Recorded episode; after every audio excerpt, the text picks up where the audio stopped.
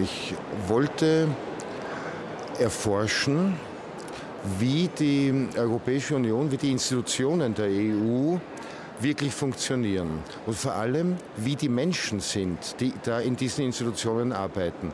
Wir erleben ja, wenn wir über die EU diskutieren, ähm, ähm, eigentlich äh, immer wieder aufs Neue, dass wir auf der Basis von abstrakten Bildern reden. Äh, zum Beispiel das Superabstraktum Brüssel. Da steht in der Schlagzeile, Brüssel will jetzt diese oder jene Richtlinie oder Brüssel beschließt und so weiter. Oder die EU. Ja? Und dann, wenn es ein bisschen runterkommt äh, zu den Menschen, dann ist es aber immer noch sehr abstrakt, da sagt man die Beamten, die Bürokratie. Ja? Aber wie sind die Menschen wirklich, die an diesem Projekt arbeiten? Und ich hatte äh, die Idee, einen Roman zu schreiben, dessen Hauptheld ein Beamter der Europäischen Kommission ist. Und äh, warum habe ich die Idee gehabt? Aus dem ganz altmodischen Grund, ich wollte mal schauen, ob man noch einen realistischen Roman im Sinne der, der klassischen Tradition des, der großen realistischen Romane schreiben kann. Also die Abbildung durch eine Erzählbewegung unserer Zeitgenossenschaft, der Realität.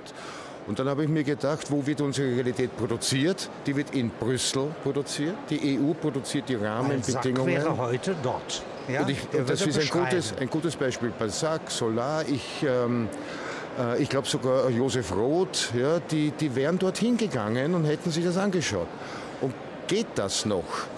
Kann man den Beamten, der dort arbeitet, sozusagen typisieren? Ist der literaturtauglich? Kann man eine Figur aus ihm machen? Das war die Absicht. Macht er Geschichte? Ja, ja welche er, Geschichten gibt es um ihn herum? Weiß er, dass er Geschichte macht? Mhm. Ja? Oder mit welcher Vorstellung, ähm, mit welchen Absichten, ja? wenn es ihm bewusst ist, macht er Geschichte? Das wollte ich wissen. Und ich komme hin ich wollte eigentlich nur sozusagen das Summen des Maschinenraums ja, von innen hören und mit den Menschen, die dort an den Hebeln und Schrauben und so arbeiten, kennenlernen.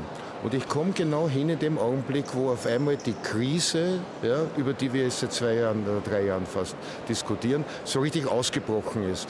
Wo dann der erste große Krisengipfel im Europäischen Rat stattgefunden hat. Ist das der Zeitpunkt, wo das 750 Milliarden Euro-Paket geschnürt Wo das erste wird. große Paket geschnürt worden ist. Ja.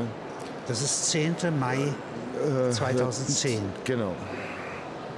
Und das fängt mit einem Freitag an. Ja. ja nicht? Ja. Und da reisen sie alle an. Der französische äh, Staatspräsident ist ein bisschen früher da, der gibt schon lauter Pressekonferenzen, Ja. Ja, Ja. nicht bevor die Deutschen anreisen. Und die Bundeskanzlerin muss aber am nächsten Tag schon. Ja, und man ist erst am Sonntagabend 1 Uhr fertig. Ja. Und die muss nach Moskau für den 8. Mai 1945 die Parade abnehmen. Ja. Sie ist also weit vom weg. Und der Finanzminister liegt auf dem Bauch in der Intensivstation. Ja? Und jetzt muss ganz spät ja, ein Innenminister angekarrt werden, ja? Nicht? der die letzten anderthalb Stunden regelt. Es war ganz turbulent. Ja.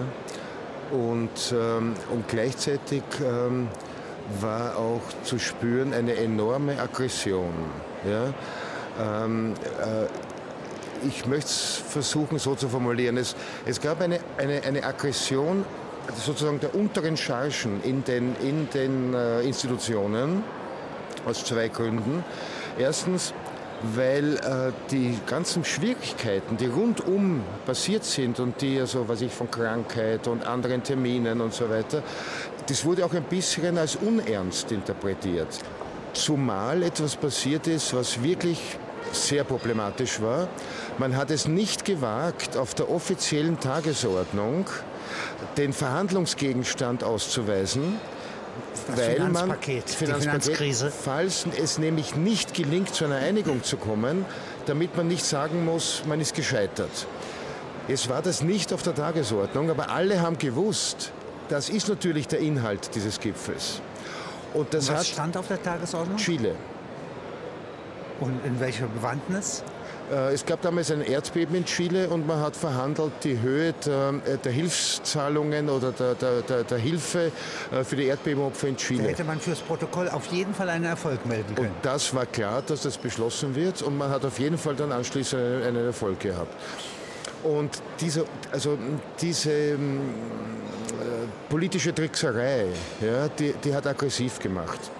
Und das zweite, der zweite Grund war, es war allen dort akkreditierten Journalisten klar, die sind ja gut vernetzt, ja, die haben ja viele Informationen, die, die, die reden also mit Beamten auf verschiedenen Ebenen, jeder erzählt was. Es ist übrigens eine sehr offene, transparente Institution, vor allem die Kommission. Äh, die geben Auskunft. Das ist keine geschlossene Wagenburg. So, die haben natürlich sehr viel Vorausinformationen gehabt ja, und die haben schon gewusst, dass Deutschland, dass die Merkel, ja, also eine, eine wirklich nachhaltige, profunde, ja, äh, konsequente Lösung des Problems verhindern wird, weil sie tatsächlich das Problem in seiner Dimension noch nicht erfasst hatte. Ja.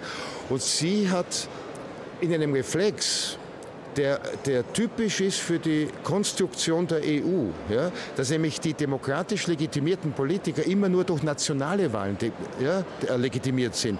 Sie, sie sollen Europapolitik machen, sie sollen Gemeinschaftslösungen entwickeln, aber ihre Legitimation holen sie in nationalen Wahlen ab.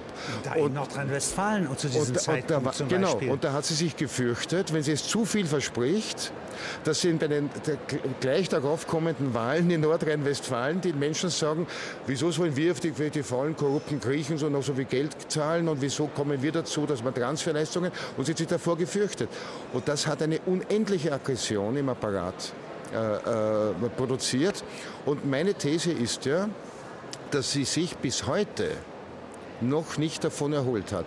Obwohl sie ja mittlerweile in vielen Punkten so nach und nach in kleinen Schritten nachgegeben hat. Dieses Misstrauen ja, gegenüber der Angela Merkel, dass sie in erster Linie eine Verteidigerin nationaler deutscher Interessen ist, eine Verteidigerin der Interessen der Deutschen Bank und der deutschen Exportwirtschaft, unter dem Vorwand, den deutschen Steuerzahler zu schützen, wo sie gewählt wird. Ja? Und in Anspielung auf sie hat ja, hat ja Jean-Claude Juncker den, den, den wunderbaren Satz äh, gesagt, es schaut so hilflos aus, was wir machen, als würden wir nicht wissen, wie wir das Problem lösen. Die Wahrheit ist, wir wissen sehr genau, was wir äh, machen sollten. Wir wissen nur nicht, wie wir dann wieder gewählt werden. Ja? Und das war natürlich eine Anspielung auf die Nordrhein-Westfalen-Wahlergebnisabwartung. Äh, äh, von der die Basislegitimation durch äh, stellvertretende Parlamentarier, ja, ja, Nicht? also unsere Form der Demokratie, die sich seit 200 Jahren entwickelt hat. Ja. Sie haben ja hier in Ihrem Text äh, den Josef, äh, den äh, österreichischen Kaiser, ja. ja. den Sohn von Maria Theresia, genannt. Ja. Ja? Und der hat ja eine Aufklärung eigentlich ja, äh, durchgeführt. Der Preußenkönig ja, war unter anderem sein Idol. Ja. Und er ist aber viel konsequenter. Ja? Nicht? Und bis dahin, wie man Leichen im Grunde in Säcke statt in Särge verpackt, was auch viel mhm. hygienischer ist, hat er eigentlich in einem Vielvölkerstaat, ja, die eine EU oder ein römisches Reich, ja, ein Titus ja, vorgemacht. Ja. Ja, nämlich ein Kaiser Titus, ja. einen altrömischen Kaiser mitten im 18. Jahrhundert. Ja. Ja. Ja. ja. Und das ist, ist interessant. Ich habe ich hab mich so erinnert gefühlt in diesen langen Korridoren der, der europäischen Bürokratie an die josephinische Bürokratie des Habsburger Reiches, der ja auch ein multiethnischer, vielsprachiger... Unter der äh, gedeihen ja, ja. von Freud bis Schönberg ja, alles. Ganz genau, ja. Es hat sehr, sehr viele Strukturaffinitäten. Und, und, nicht nationalistisch. Ja? Eben, es ist, es ist ähm, man kann sagen, die Habsburger Monarchie war in gewisser Weise supranationalistisch. Äh, Europa, das europäische Projekt ist nachnationalistisch. Und das ist auch das, äh, sozusagen der Avantgarde-Kern meiner Meinung nach des Projekts. Und was mich ja wundert, unter uns gesagt, ja, was mich wirklich wundert, ist, wie anerkannt Pragmatismus und wie positiv besetzt der Begriff Pragmatismus immer noch ist. Weil die Realität ist ja, dass alle Probleme, die wir heute haben, durch Entscheidungen von Pragmatikern produziert wurden. Ja. Jetzt ist es so, Sie nennen jetzt hier Ihr Gedicht, ja, Ihre äh, Schrift, der europäische Landbote. Ja. In, der hessische Landbote, ja, berühmt von Büchner. Ja, nicht? Ja. Und das ist vielleicht eine Idee, ja, von Europa. Ja. Büchner bekämpft ja die Kleinstaaterei. Kann man so sagen. Ja, und, und ich versuche zu argumentieren gegen die Renationalisierung, gegen den Rückfall in, die, in den Nationalismus. Nun könnte man beides ja verbinden. Also ich äh, schwärme für die Kleinstaaterei, ja, das, Mhm. den anti-josephinischen Standpunkt, ja, obwohl ich den Josef Man kann sie anders sehr nennen. beachte. Man kann sie nicht trennen und sie, sie passen gut zusammen. Aber dieses äh, Kleinstaaten, das war nach Wilhelm von Humboldt die Garantie, dass kein großes Deutschland ja, alle Verbindungen stört.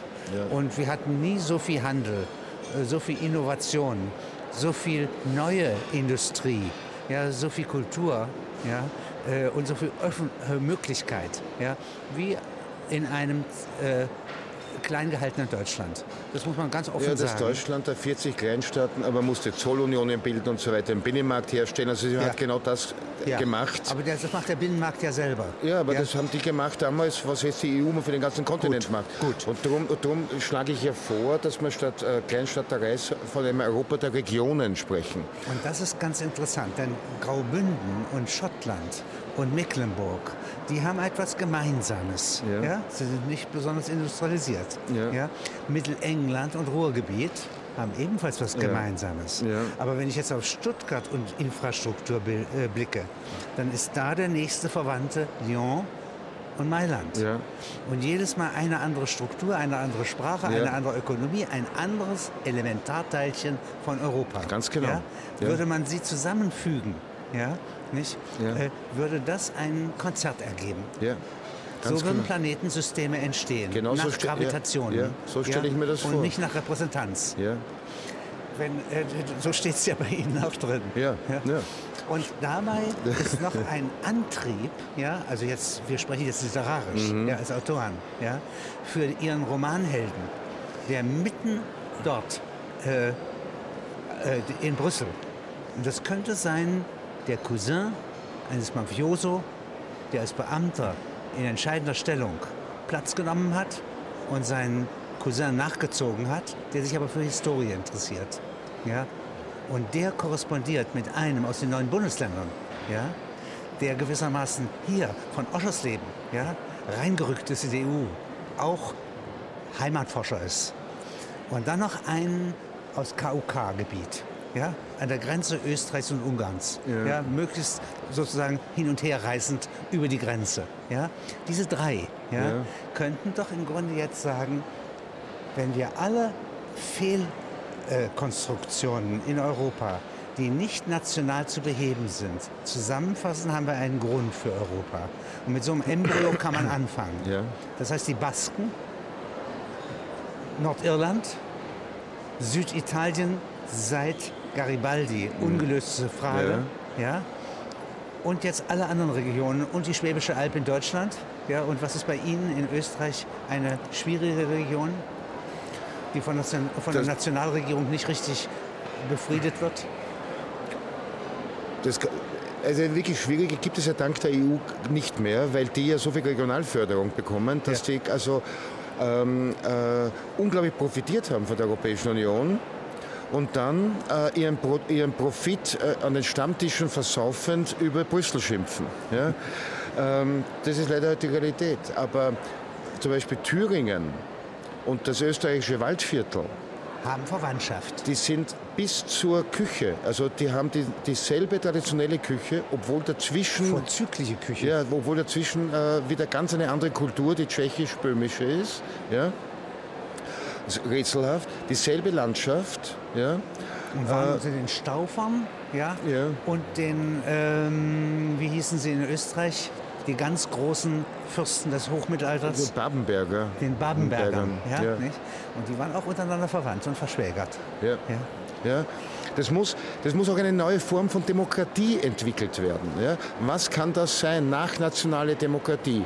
Die Demokratie, die wir äh, kennen oder äh, wo, was wir unter Demokratie verstehen, wenn wir den Begriff hören, ist immer nationale Demokratie. Ja? Und die hat das äh, Geburtsmerkmal, dass, äh, sagen wir mal, Paris gegen Restfrankreich, ja, Ja. und einschließlich Vendée, ja, Ja. Äh, nicht ganz Frankreich ausdrücken kann, ja, dass sozusagen nur repräsentative Systeme, ja, äh, im Grunde wesentliche Interessen der Menschen und ihre Sprachfähigkeit nicht befriedigen.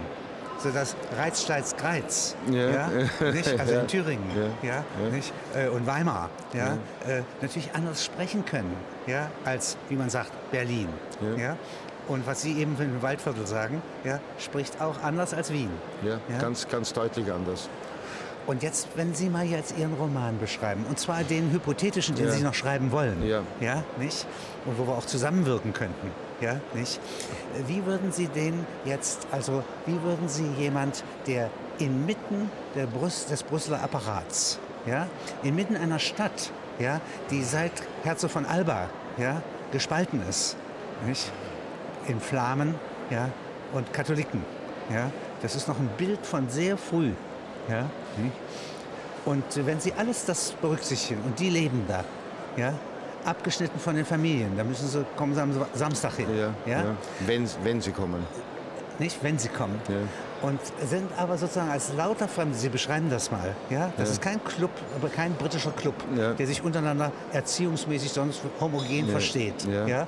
sondern es sind ganz verschiedene Leute aus verschiedenen Gegenden mit verschiedenen Herkünften und aus dem Dissens heraus, ja, entstehen, entsteht Einfallsreichtum möglicherweise. Und jetzt beschreiben Sie mir mal drei Leute, eine Frau und zwei Männer, ja, historisch interessiert und politisch interessiert. Und Sie würden hier jetzt ausgucken, wie kann man Europa neu fundieren.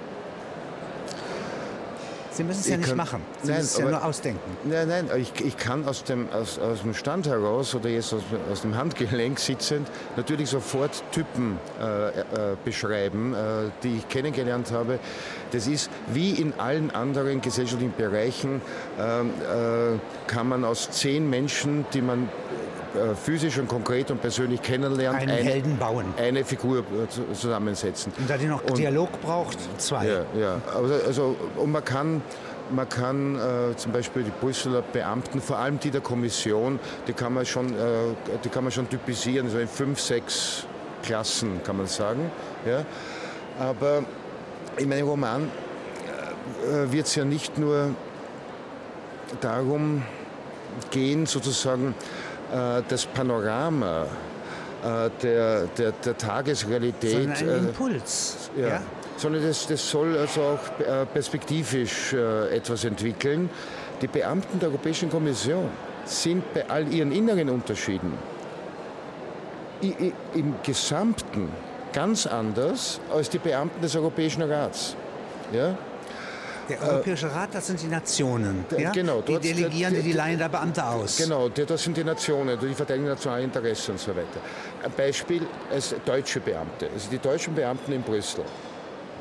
Deutsche Beamte, die in Brüssel in der Kommission arbeiten, sind viel europäischer ja, und sind wirklich Europäer. Die sind polyglott, ähm, die für sie sind, äh, sagen wir jetzt, ist nationale Identität äh, eigentlich äh, nichts anderes als sozusagen mitgebrachte Mentalität und Kultur, befreit vom nationalen äh, Anspruchsdenken. Ja?